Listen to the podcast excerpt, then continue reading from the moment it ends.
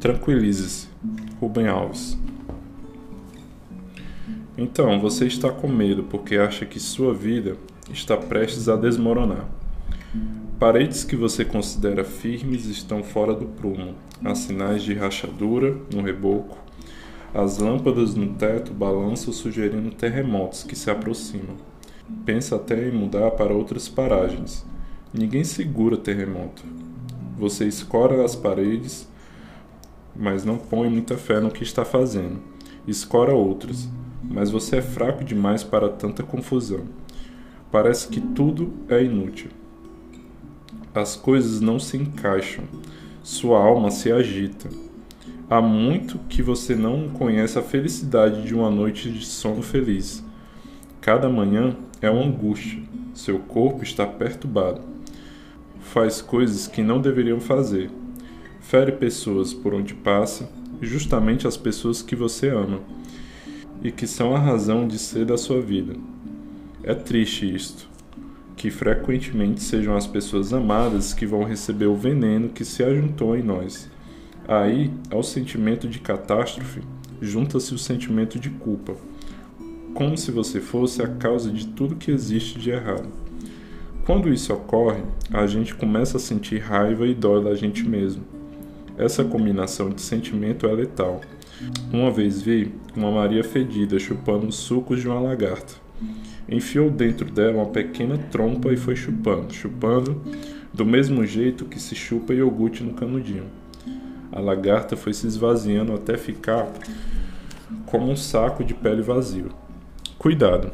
O sentimento de autopiedade podem fazer com que você o que a Maria Fedida fez com a lagarta. Eles nos exaurem as nossas energias. Aconselho a tomar um banho frio. Banho quente não, dá moleza. Fuja de quem tem dó de você e deseja consolá-lo. Prefira a voz dura do bruxo de João. O aprendiz de feitiçaria Carlos Castanheda começou uma conversa choramingas e logo recebeu o feiticeiro um golpe. Abre aspas. Sua cabeça é um saco de lixo. Você precisa ouvir a sabedoria da morte.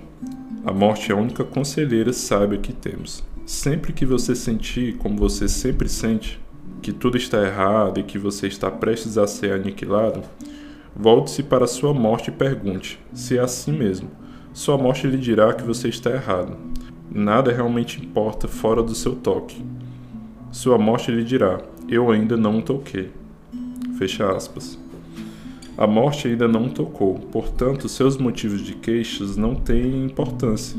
Mais cedo ou mais tarde, seus problemas vão se resolver, de um jeito ou de outro.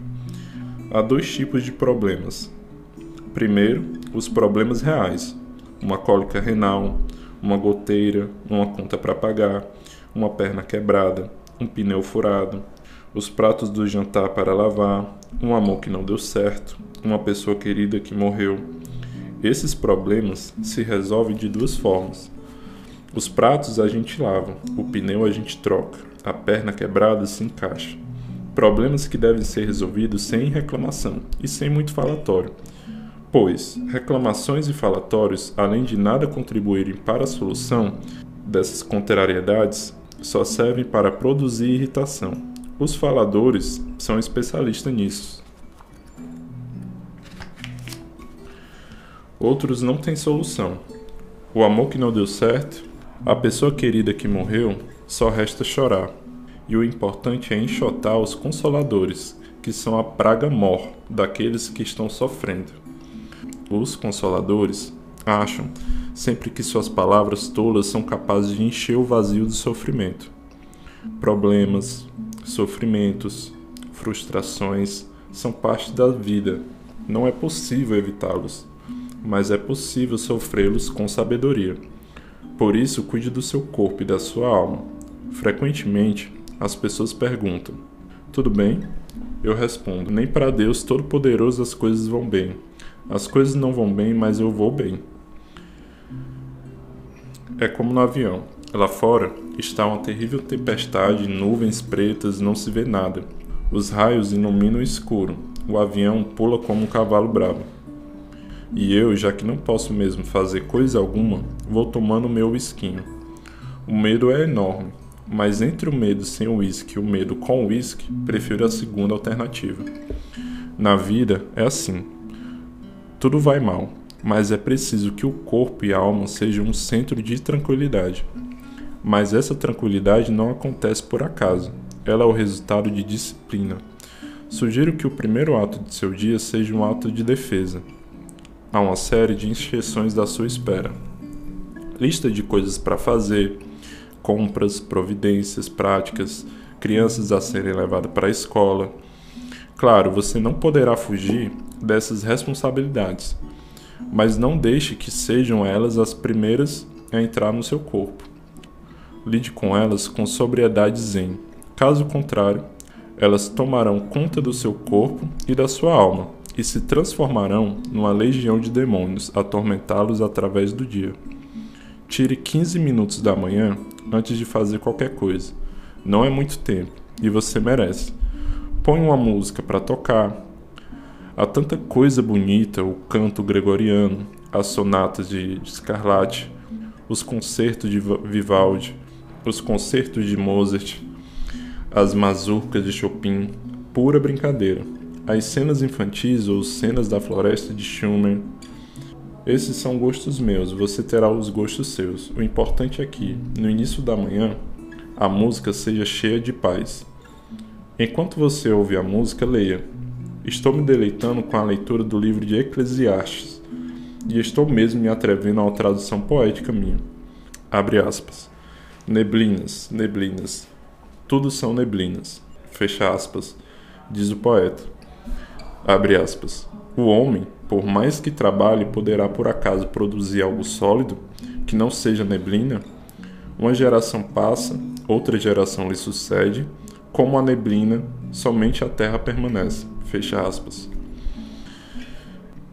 Esse sentimento que tudo é espuma e areia tem um efeito tranquilizador. Tudo é neblina, tudo é espuma. Pense na praia. Ao final do dia, arrasada pela praga dos humanos que a violento de todas as formas possíveis, vem a noite, a solidão. Sobe a maré. Pela manhã, a praia é uma pele lisa, jovem, sem nenhuma cicatriz. Toda a loucura humana foi esquecida, pois assim mesmo é a vida. Tudo será esquecido, de sorte que não vale a pena nos afligirmos. E reza o poema de Ricardo Reis, resumo da minha filosofia de vida.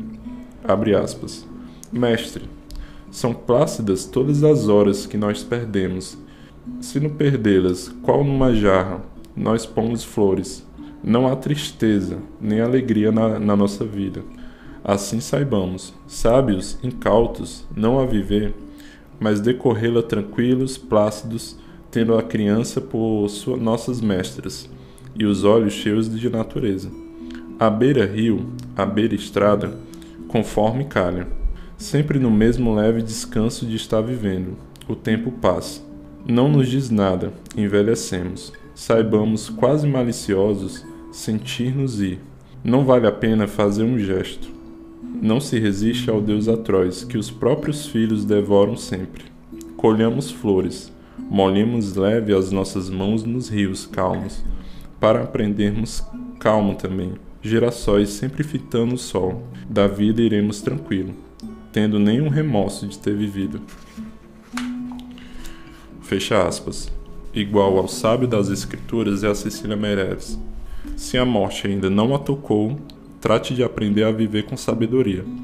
A sabedoria não é garantia de felicidade. A vida não oferece garantias de felicidade para ninguém. Como disse Guimarães Rosa, felicidade só em raros momentos de distração. Mas a sabedoria nos livra dos sofrimentos provocados pela nossa própria loucura. Quem é sábio sofre pelas razões justas e, por isso mesmo, sofre com tranquilidade. A sabedoria nos traz paz de espírito que é aquilo que mais o coração deseja, paz de espírito. É como um campo batido pelo vento, como um riacho de águas limpas, como a borboleta pousada sobre a flor. A cabeça é um útero terrível. Dela também podem sair flores e borboletas, quanto charcos e escorpiões. De vez em quando, esta é invadida pelos demônios da catástrofe e dos horrores, e aí não existe corpo que aguente. Os tais demônios são produtores de filmes que ficam sendo exibidos em sessão contínua em nossa cabeça.